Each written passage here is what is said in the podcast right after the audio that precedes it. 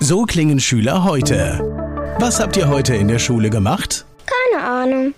Und so klingt der Speedlearner. Was habt ihr heute in der Schule gemacht? Heute haben wir sehr viel über Afrika gelernt. Soll ich bei den ägyptischen Pharaonen anfangen und bei den Zulu-Kriegen aufhören? Oder interessiert es dich in Wirklichkeit gar nicht? Speedlearning. Für bessere Noten. Wie wir vom Hoffnungslerner zum Speedlearner werden. Jetzt überall im Buchhandel. Speedlearning. Über sieben Türchen musst du gehen.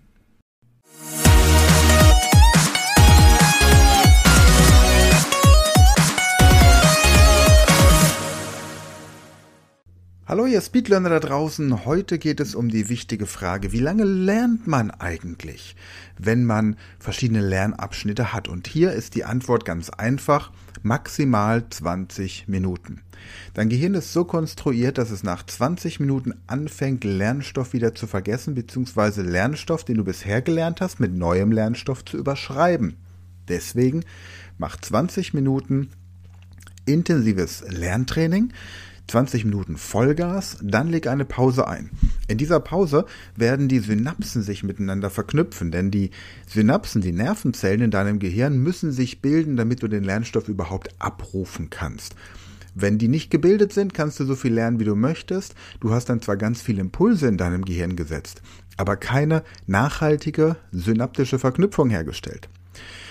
Das passiert, wenn du nach diesen 20 Minuten eine kurze Pause einlegst. Ähnlich wie der Muskel, der beim Sport auch nicht wächst, sondern nur stimuliert wird und dann in der Ruhephase wächst. Wer also schnell und viel lernen muss, der muss viel Pausen einlegen.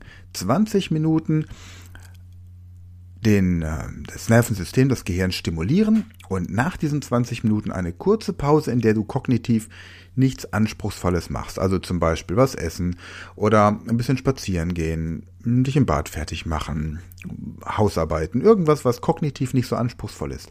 Aber Finger weg vom Handy, keine E-Mails beantworten, keine WhatsApp-Nachrichten, kein Social-Media-Input, sondern wirklich einen Moment durchatmen. Und wenn du das konsequent machst, wirst du feststellen, dass du deine Lerneffizienz signifikant steigerst. Probier's aus. Das war eine neue Folge der Podcast-Reihe Speed Learning, die Erfolgstechniken für dich und dein Leben.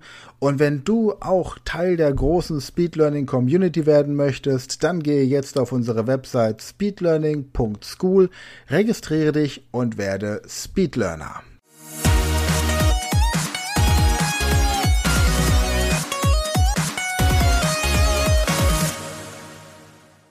Das war eine neue Folge der Speed Learning Podcast Show. Hast du gemerkt, wie spannend und hilfreich die Tipps waren? Und möchtest du deine Lernprobleme in den Griff bekommen, um dein Wissen nachhaltig zu festigen?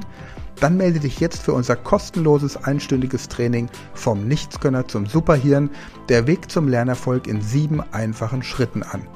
Klicke jetzt auf den Link in der Podcast-Beschreibung und sichere dir deinen Platz im kostenlosen Training.